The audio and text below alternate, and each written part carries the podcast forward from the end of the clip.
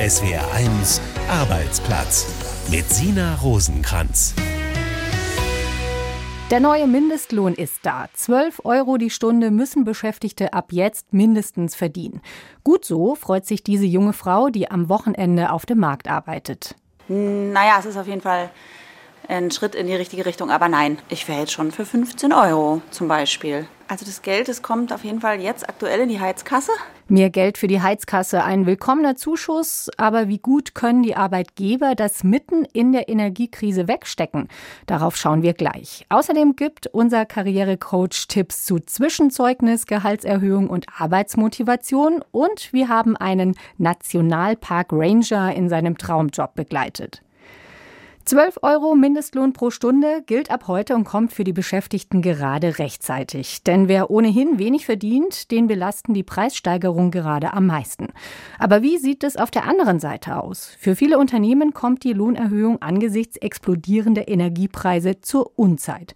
Heiner Kunold hat mit einer Landwirtin aus Dürmersheim bei Karlsruhe gesprochen, die sich große Sorgen um die Zukunft macht. Franziska Gera aus Durmersheim ist eine erfolgreiche Geschäftsfrau und Spargelproduzentin. Dass der Gera-Hof einmal unter Druck geraten könnte, unvorstellbar. Bis, ja, bis Corona und Krieg und Energiepreiserhöhung und jetzt auch noch der Mindestlohn alle quasi auf einmal kamen. Ich bin jetzt gespannt, was die nächsten drei Monate bringen. Vor Corona hätte man so etwas noch stemmen können. Aber da wir auch von der Gastronomie ziemlich stark abhängig sind, ist es jetzt zwei Jahre Corona, dann Mindestlohn in Kombination mit Ukraine und allem, was daran hängt. Es wird zumindest sehr eng. Nicht nur für uns, denke ich, für viele. 12 Euro Mindestlohn treibt auf jeden Fall mal die Personalkosten in der nächsten Spargelsaison in Dormersheim nach oben. Das kann Franziska Gera aber nicht einfach so an ihre Kundschaft weitergeben. Das Problem ist eben, dass wir natürlich im Moment alle an einem starken Kaufkraftverlust leiden. Und da ist dann einfach auch irgendwann die Frage, wer und in welchem Maß leistet sich noch das Edelgemüse Spargel? Zumal viele Verbraucher schon dieses Jahr die vielleicht etwas hochpreisigeren regionalen Produkte in den Supermärkten liegen ließen und lieber billiges Gemüse aus Spanien kauften. Dieses Problem hat auch Demeter-Gärtner Georg Schmelzle aus Sinsheim-Müllhofen. Trotzdem hat er seinen vielleicht 100 Mitarbeitern und Mitarbeiterinnen den Lohn schon im Juni auf mindestens 12 Euro erhöht. Es hat folgender Grund. Wir haben unseren Internetshop Demeter Gemüse erweitert aufgrund der guten Nachfrage und mussten dann Packerien einstellen. Und auf dem Markt war klar, unter 12 Euro packt dann niemand. Und dann haben wir die 12 Euro bezahlt und gleich die anderen Kollegen auch alle auf 12 Euro hochgesetzt. Die Kostensteigerung tut weh, berichtet der Demeter Gärtner. 160.000 Euro mehr an Lohnkosten steckt auch sein erfolgreicher Betrieb nicht einfach so weg. Und Georg Schmelze ist gespannt, wie sich die Bedingungen in den nächsten Monaten entwickeln. Manche Betriebe werden jetzt aufhören, sagt er. Gerade die Kollegen über 60 Jahre alt sind, überlegen sich halt auch aufzuhören, weil sie nicht genug Geld verdienen. Wer Obst und Gemüse macht, hat im Moment echte Probleme, schwarze Zahlen zu schreiben. Die haken das Jahr schon ab und hoffen, dass es nächstes Jahr besser wird. Aber jetzt mit dem Mindestlohn werden die Kosten nochmal steigen, wird es nächstes Jahr auch nicht besser. Für die Unternehmer ist der gestiegene Mindestlohn gerade also noch eine Belastung mehr, wo die Energiekosten schon Druck machen und die Konsumlaune der Verbraucher schlechter wird. Dass das bei Einzelnen eng wird, klar. Aber was macht das mit dem Arbeitsmarkt insgesamt? Professor Enzo Weber vom Institut für Arbeitsmarkt und Berufsforschung. Kann der Arbeitsmarkt gerade den 12 Euro Mindestlohn verkraften oder wird es zu Jobverlusten kommen? Also diese 12 Euro, das ist schon eine ziemlich starke Anhebung. Gegenüber dem Stand vom letzten Jahr ist das ein Plus von 25 Prozent. Das ist also nicht gerade Peanuts. Es wird so rund acht Millionen Personen betreffen. Auch das ist recht viel. Die Lohnsumme insgesamt, die wird stärker steigen als 2015, als der Mindestlohn überhaupt erst eingeführt wurde. Und jetzt haben wir ja auch die Situation, dass viele Branchen, wo es relativ niedrige Löhne gibt, also Gastronomie und andere, auch äh, von Kosten stark belastet sind, Energiekosten und auch noch aus der Corona-Krise. Also das spricht dafür, dass es nicht ganz harmlos ist. Auf der anderen Seite, Arbeitskräfte sind im Moment einfach wahnsinnig knapp. Jeder sucht händeringend und die Entlassungsquote ist so niedrig wie noch nie. Also deswegen kann man davon ausgehen, dass sich viele wahrscheinlich auch zweimal überlegen werden, ob sie jemanden gehen lassen. Selbst wenn wir jetzt davon ausgehen würden, dass vielleicht einige Stellen aufgrund dieser Kombi höherer Mindestlohn und Krise verloren gehen, kann man dann trotzdem sagen, das wird aufgefangen, weil auf der anderen Seite so viele Stellen offen sind? Also man sieht in der Tat auch bei den Evaluationsergebnissen zum Mindestlohn, es kann schon auch sein, dass mal Stellen wegfallen, aber es gibt dann eben auch Wechsel auf andere Stellen. Und das kann dann sogar in der Tendenz auch so sein, dass diese Wechsel dann auf bessere Stellen erfolgen, also wo die Menschen eigentlich sogar besser eingesetzt und produktiver eingesetzt werden können. Ähm, dementsprechend, solange die Jobchancen noch recht gut sind auf dem Arbeitsmarkt, und das sind sie im Moment noch, spricht vieles dafür, dass wir jetzt keinen ganz herben Beschäftigungsverlust durch den Mindestlohn haben werden. Aber natürlich, wir sind in der Energiekrise. Wir wissen nicht, wie stark sich das noch verschärft. Und je schlechter die Situation da wird, desto schwieriger wird es auch, Mindestlohnjobverluste dann entsprechend auszugleichen. Sie haben zu Beginn gesagt, diese 12 Euro Mindestlohn, die sind in der jetzigen Zeit schon ganz schön viel. Hätten Sie dann eher für einen geringeren Mindestlohn plädiert? Also ich finde es durchaus sinnvoll, den Mindestlohn zu erhöhen. Denn wir haben klar gesehen, die Ungleichheit bei den Löhnen in Deutschland, die ist einfach sehr, sehr stark gestiegen und auch über das Maß hinaus gestiegen, das für den Arbeitsmarkt noch sinnvoll ist. Also von daher eine Reduzierung der Ungleichheit über den Mindestlohn, das ist sinnvoll und geht in die richtige Richtung. Aber man darf es nicht so weit treiben, dass damit diejenigen, denen man eigentlich helfen wollte, Nachteile entstehen, weil sie am Ende ihre Jobs verlieren. Und das ist eine Frage der Abwägung genau des richtigen Maßes. Und wenn man dann auf einen Schlag relativ hoch schießt, dann kann man sich dann nie ganz sicher sein, wie gravierend die Auswirkungen sein werden. Das heißt an sich, ja, Mindestlohn erhöhen, Ungleichheit reduzieren, aber besser Schritt für Schritt immer die Auswirkungen evaluieren und dann wieder entsprechend der gesamtwirtschaftlichen Entwicklung weitermachen, soweit es denn geht. Und können wir den Arbeitsmarkt durch diese Zeit hindurch steuern, also in dieser Gemengelage höherer Mindestlohn, Energiekrise und dann künftig wohl auch Rezession unterstützen? Also wir müssen mit den Instrumenten, die wir haben, dafür sorgen, dass die Wirtschaftstätigkeit nicht umfassend runtergefahren wird. Das ist anders als bei Corona. Da musste man zumachen. Das war teils ja sogar per Anweisung. Jetzt in der Energiekrise kann man an sich die Wirtschaft am Laufen halten. Aber dafür muss man gerade die energieintensive Wirtschaft unterstützen. Dafür muss man auch die Haushalte unterstützen, damit die Einkommensausfälle nicht zu groß werden. Also dafür gibt es Instrumente. Das muss man anreizkompatibel machen, sodass trotzdem noch ein Sparanreiz übrig bleibt. Wenn man das hinbekommt, dann gehen wir davon aus, dass man ganz gut auch durch diese Rezession durchkommt. Wenn man aber wirklich einen Einbruch bekommt, weil zum Beispiel eine Gasmangellage auftritt, dann müssen wir unbedingt wieder das Instrument der Kurzarbeit parat haben und das dann auch vereinfachen, damit es wirklich für eine Massennutzung, für eine kollektive Nutzung dann auch geeignet ist. Wenn wir das hinbekommen, dann würden wir davon ausgehen, wir können eine ganze Menge schaffen im Arbeitsmarkt, ohne richtig derbe abzustürzen. Aber klar ist, über Jahre kann man sowas natürlich nicht machen. Sagt der Arbeitsmarktforscher Enzo Weber vom IAB. Ab heute steigt der Mindestlohn auf 12 Euro pro Stunde. Der Countdown läuft. Ende des Monats müssen alle, die davon betroffen sind, ihre Grundsteuererklärung abgegeben haben. Das gilt zumindest für ganz normale Bürgerinnen und Bürger. Die Stadt Jena dagegen hat eine Fristverlängerung beantragt, weil sie es zeitlich einfach nicht schafft. Dafür kriegt der Kämmerer der Stadt Jena den Brief der Woche von Christoph Azone und Achtung, Satire. Lieber Stadtkämmerer von Jena, ich schreibe Ihnen einen Brief, damit Sie sich freuen.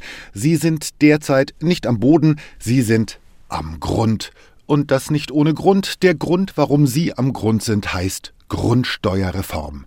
Ein bürokratisches Monstrum, Grundzilla, mit dem die Verwaltung das, was sie selbst nicht gebacken kriegt, einfach dem Bürger überstülpt. Der zwar genauso unfähig ist, dem man dafür aber bei nicht eingehaltenen Fristen Strafzahlungen abluchsen kann. Knick, knack, zwinker, zwinker, alter Trick bei der Refinanzierung. In den Fragebögen finden sich Sätze wie Wählen Sie bitte erste Fläche, wenn der zur wirtschaftlichen Einheit gehörende Flächenanteil vom aktuellen Flurstück in der ersten in der Anlage Grundstück erklärten Fläche, für die auch der erste erklärte Bodenrichtwert gehört, enthalten ist. Ein Satz von nahezu büromusikalischer Schönheit, das ist längst kein Beamtendeutsch mehr. Das ist schon Jazz. Vielleicht sind wir nur unwissentlich Teilnehmer beim Casting Deutschland sucht den Elster. Wer es schafft, kommt in den Recall. Umfragen zeigen, jeder Dritte hat Probleme bei der Grundsteuererklärung. Der Rest hat es erst gar nicht versucht. Die letzte Reform, die in Deutschland halbwegs funktioniert hat, war von Luther. Jedenfalls Sie, lieber Stadtkämmerer von Jena, kapitulieren vor der Grundsteuer. Weimar auch. Natürlich bekommen Sie, im Gegensatz zu uns Bürgern, eine Fristverlängerung. Der Staat kennt schließlich seine Beamten. Dabei ist die Grundsteuererklärung gar nicht so schlimm, lieber Jenaer Stadtkämmerer. Hier meine drei Tipps, wie Sie das locker wegstecken. Erstens, Ruhe bewahren. Zweitens, trinken Sie einen Schnaps und drittens, gleich noch einen. So hab ich's gemacht. Dabei kam ich auf die Idee für ein Gruselkostüm. Ich gehe zu Halloween in diesem Jahr als Grundsteuerreform. Es grüßt Sie herzlich Ihr Fan Christoph Azone. SWR 1 Arbeitsplatz. Frag den Karrierecoach. Das ist Martin Wehrle und unsere erste Frage kommt von Jutta aus Kreilsheim. Bei uns hat es nach drei Jahren endlich mal wieder eine Lohnerhöhung gegeben. Bei mir macht das ungefähr 75 Euro aus, das entspricht zwei Prozent. Dafür muss ich aber inzwischen die vierfache Leistung erbringen. Das kann ich mit Zahlen belegen. Mein Chef sagt, dass mehr Geld nicht drin ist. Er ist der Meinung, dass ich die viele Arbeit, die von den Kollegen an mich herangetragen wird, als Wertschätzung verstehen müsse. Ich finde das nicht sehr motivationssteigernd, weil sich mehr Leistung kaum aufs Gehalt auswirkt. Wie soll ich mich jetzt verhalten? Leistung senken? Wir haben die Frage weitergegeben an unseren Karrierecoach Martin Wehrle und hier kommt seine Antwort. Ja, überlegen wir einfach mal, was passiert, wenn Sie jetzt Ihre Leistung absenken. Dann werden Ihre Vorgesetzten doch sagen, diese 75 Euro Gehaltserhöhung, die waren gerade richtig, denn schau dir mal an, was sie leistet. Nein, das sollten Sie auf keinen Fall tun, denn ich glaube, Sie sind jemand, der engagiert ist, der auch ein gutes Gerechtigkeitsgefühl hat. Und darum bleiben Sie bei Ihrer hohen Arbeitsleistung, führen Sie jedoch ein Gespräch darüber, was Sie tun können, um bei der nächsten Gehaltserhöhung deutlich besser abzuschneiden. Und falls Sie jetzt die Auskunft bekommen, dass das nicht möglich sei, dann wissen Sie, das ist eine Sackgasse und dann sollten Sie Ihre Karriere anders planen, sich eine neue Firma suchen, wo Ihre gute Leistung auch gut belohnt und gut entlohnt wird. Die zweite Frage hat uns Maria aus Berlin gemailt. Sie schreibt, meine Chefin verlässt die Firma und ich habe sie gefragt, ob sie mir ein Zeugnis ausstellen kann. Sie hat mir geantwortet, dass sie das nur macht, wenn sie dazu gezwungen wird. Für mich wäre so ein Zeugnis wichtig, aber nach der Antwort kann ich vielleicht nichts Gutes erwarten, wenn ich darauf bestehe. Soll ich darauf verzichten, nur weil sie keine Lust hat? Kann ich, wenn das Zeugnis nicht gut ausfällt, dann wieder darauf verzichten? Ich bin verzweifelt und weiß nicht, was ich tun soll. Das ist richtig gut, dass Sie jetzt ein Zwischenzeugnis anfordern. Denn alles, was Sie die letzten Jahre geleistet haben, davon weiß der neue Vorgesetzte dann ja nichts. Also ist es gut, dass Ihre Chefin jetzt den Zwischenstand dokumentiert. Nur, das weiß ich, Vorgesetzte, die haben oft keinen Nerv, Zeugnisse zu schreiben. Darum verfassen Sie selbst doch ein Zeugnis, in dem Sie aufschreiben, welches waren Ihre wichtigsten Projekte, Ihre wichtigsten Leistungen der letzten Jahre. Wenn Sie so eine Vorlage gern auch mit professioneller Hilfe oder auch mit Internetrecherche, wenn Sie so eine Vorlage an Ihre Chefin liefern, dann hat sie es deutlich einfacher und dann wird die Ihnen das auch ausstellen und unterschreiben. Falls das Zeugnis nicht so ausfällt, wie Sie es wollen, Sie können das bei Bewerbungen jederzeit weglassen, denn Zwischenzeugnisse, die werden nicht erwartet, aber wenn Sie ein gutes haben, dann kann es für Sie ein Vorteil sein. Unsere Experten beantworten auch Ihre Fragen zu Job, Karriere und Arbeitsrecht. Schicken Sie uns Ihre Fragen an arbeitsplatz.swr1.de. Rausgehen, Natur erleben, das ist für viele gerade ein großes Bedürfnis. Kurzruhe finden in diesen turbulenten und teilweise auch beunruhigenden Zeiten. Gerd Welker ist den ganzen Tag draußen. Er hat seinen absoluten Traumjob gefunden. Er arbeitet als Ranger im Hunsrück-Hochwald, dem jüngsten Nationalpark Deutschlands. SWR-Kollege Sebastian Grauer hat ihn getroffen. Dienstbesprechung am Morgen mitten im Nationalpark Hunsrück-Hochwald bei Börfing im Kreis Birkenfeld. Mit dabei ist auch Nationalpark Ranger Gerd Welker. Heute geht es um die Sicherheit der sogenannten Ochsentour, einem Wanderweg im Park. Das Problem? Der Borkenkäfer hat viele Bäume befallen, die deshalb umstürzen könnten. Genau da, wo der Wanderweg verläuft. Eine Lösung muss her. Die Ranger wollen diese heute finden und begehen die Tour. Die Wanderwege zu kontrollieren gehört zu einer typischen Aufgabe der Ranger, sagt Gerd Welker. Das sind alles Arbeiten, eben, dass die Beschilderung in Ordnung ist, dass jetzt eben Erholungseinrichtungen vorhanden sind, kontrolliere, dass eben alles sicher ist für die Besucher. Daneben informiert Gerd Welker die Besucher und weist sie auch schon mal auf die Parkregeln hin. Der Job als Ranger gefällt ihm. Er ist bereits seit sechs Jahren dabei, ist gelernter Forstwirt und an seinem Arbeitsplatz im Wald am glücklichsten, sagt er. Hier habe ich Natur pur, ich habe Ruhe, ich kann mich möglichst frei entfalten. Also macht Spaß. Ich war schon immer gerne Forstwirt gewesen, ich habe schon immer gerne gearbeitet, ich habe auch gerne mit Menschen zu tun gehabt. Und wenn man dann auch mit dem Rangerhut unterwegs ist und dann weiß jeder, ah, ein Ranger und man wird gefragt, man ist kompetent. Als Ranger ist man dann, ja, man ist wer. Derzeit gibt es im Nationalpark Hunsrück-Hochwald 28 Ranger, die überwiegend aus der Region kommen, sagt Nationalparkchef Harald Egidi.